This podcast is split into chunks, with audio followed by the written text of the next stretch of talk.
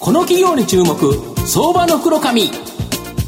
このコーナーは企業の情報システムのお困りごとをアウトソーシングで解決する IT サービスのトップランナーパシックネットと東京 IPOIR ストリートを運営する IR コンサルティング会社フィナンテックの提供を財産ネットの制作協力でお送りします。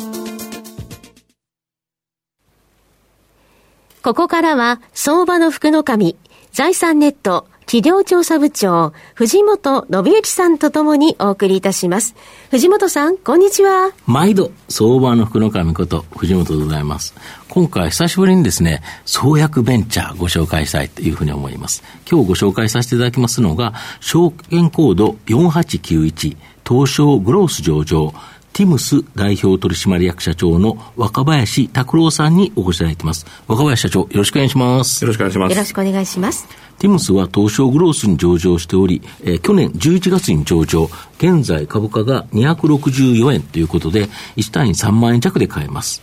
東京都府中市に本社がある国立の東京農工大学、こちらがですね、発祥の創薬ベンチャー企業になります。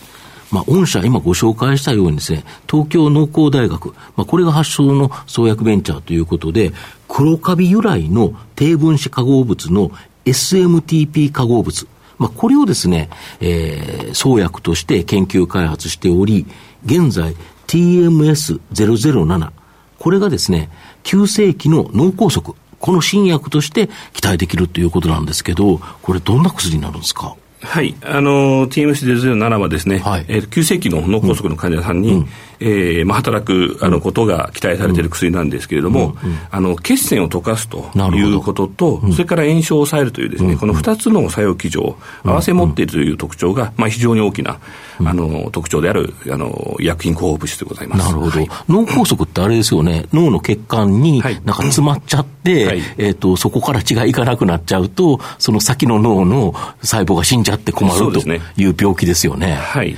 で、急性っていうことは、いきなりっていうことですよね。そうですね。突然なられる方がほとんどですね。という感じですよね。これ、日本に結構患者の方多いんですよね。そうです。日本ですと大体年間二十数万人というふうに言われております。なるほど。はい、で、あの、これ、急性脳梗塞の、まあ、患者数、まあ、23万人という形なんですけど、もしこの TMS007 が新薬としてですね、日本で売られた場合、どれぐらい使われる可能性があるんですかね？そうですね。まあ、日本を含めての先進各国で、あの、お話しさせていただきたいんですけれども、日本、アメリカ、それからヨーロッパ主要5カ国の7カ国で、大体年間130万人ぐらいが発症するというふうに言われております。であのただ、この急性期脳梗塞なんですけれども、うん、その先進各国で共通に、うん、えー、使われている、承認されている薬っていうのが一つしかないんですね。あ、一個しかないんですか？はい。で、この薬が、うん、えー、大体年間21億ドルですので、まあ、はい、3000億円弱売れているということすごいですね。やっぱマーケット広いですよね。はい。ただ、あの、この薬がですね、うん、あの、一つの唯一の薬なんですけれども、うん、脳梗塞患者さん全体の10%未満にしか使われてないということになります。ああ、まだまだ使われてないということですか？はい、で、あの、これまでの TMS007 のデータから言いますと、あの、使える時間帯の広さ、それから安全性、有効性、これも、あの、こういったデータ、非常にいいデータが出ておりますので、まあ、その、唯一の今認められている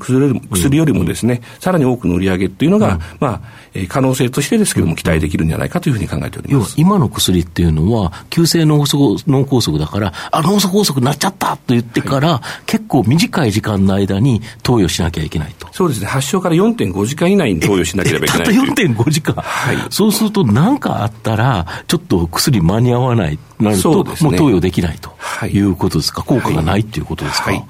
はあ、それだと、で、御社のやつだと、もうちょっとそれが長く伸びるっていうことですね。そうですね。あの、当社が日本で行いました、うん、あの、前期第二層臨床試験では、発症から12時間までの患者さんを、まあ、対象にして、うん、臨床試験実施しまして、まあ、かなりいい結果が出ているというふうに思っております。で、あの、今後は、あの、発症から24時間までを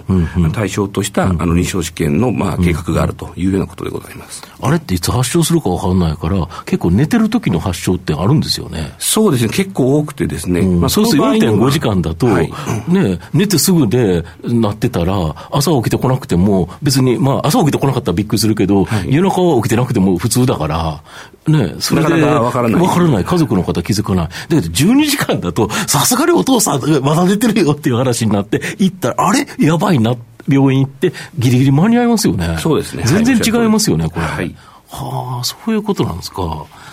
あと、あの時価総額が、あの、およそ6兆円のですね、アメリカのバイオ医薬品企業のバイオジェン。はい、ここにですね、この TM、TMS007、これを導出。まあ、つまりですね、まあ、開発権などを譲渡しているということなんですけど、このバイオジェンが、えー、開発することになっているということですね、はい、今。はいそうですね。あの、バイジェン社とは、うん、あの、2018年にですね、はい、あの、先ほど申し上げました臨床試験を開始した直後に、うんうん、あの、契約を締結しまして、うん、えー、その時点で400万ドルいただいておりまして、なるほど。で、その試験が終わった2021年の5月に、うえー、まあ、その再度、うん、えー、この、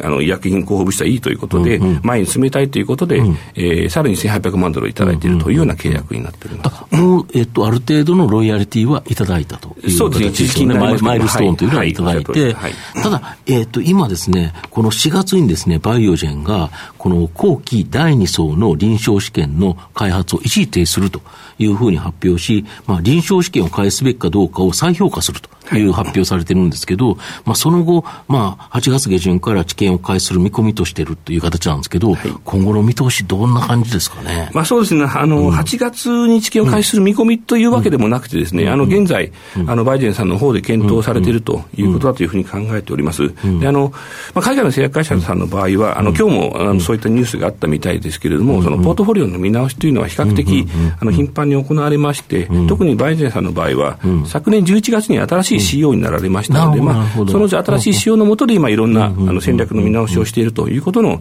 一環だというふうに考えております。で、あの、まあ、当社としましては、まあ、バイデンさんがやっていただくのが、あの、当社にとっても一番いいんじゃないかと思っているんですけれども、あの、先ほども申し上げましたように、データには非常に自信を持っておりますので、あの、仮にまあ、バイデンさんが進めないということになってもですね、あの、当社のこの CM007 の価値は失われるものではないというふうに考えております。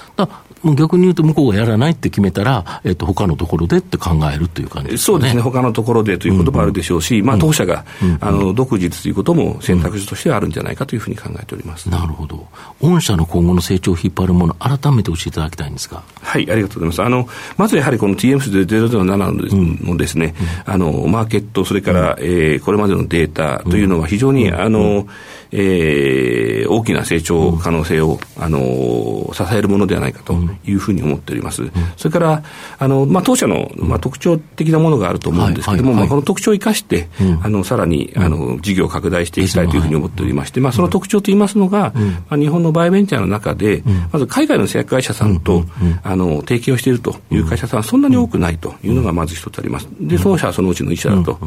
それから当社、あのまあ、ジェフリー証券さん、うんうん、SMBC 日興証券さんを主幹事として、うんうん、あのグローバル IPO をさせていただいたんですけれども、あのまあ、ジェフリー証券さんあの、あまり日本では知られてないかもしれませんけれども、あのバイオテクノロジーの,、あの会社の IPO では、あの世界であの一、二を争う、はい、あの非常にあの専門性が高いあの証券会社さんですし、そのジェフリー証券さんを通じて、あの世界中の投資家さんと IPO 時点から、あのいろいろとコミュニケーションを取らせていただいておりますので、まあ、こういったあのグローバルの市場へのアクセスというところを生かしまして、まあ、主に日本の、えー、素晴らしいサイエンス、素晴らしい創薬シーズをグローバルな薬品市場に続けつなげていくということで、大きな価値を生み出していきたいというふうに考えております。なるほど。まあ、最後まとめさせていただきますと、ティムスはアメリカのバイオ医薬品企業のバイオジェン、こちらに急性期脳梗塞の新薬の開発、権などを譲渡しており、まあ、今後世界での大型新薬となる可能性があるバイオメンチャー企業になります。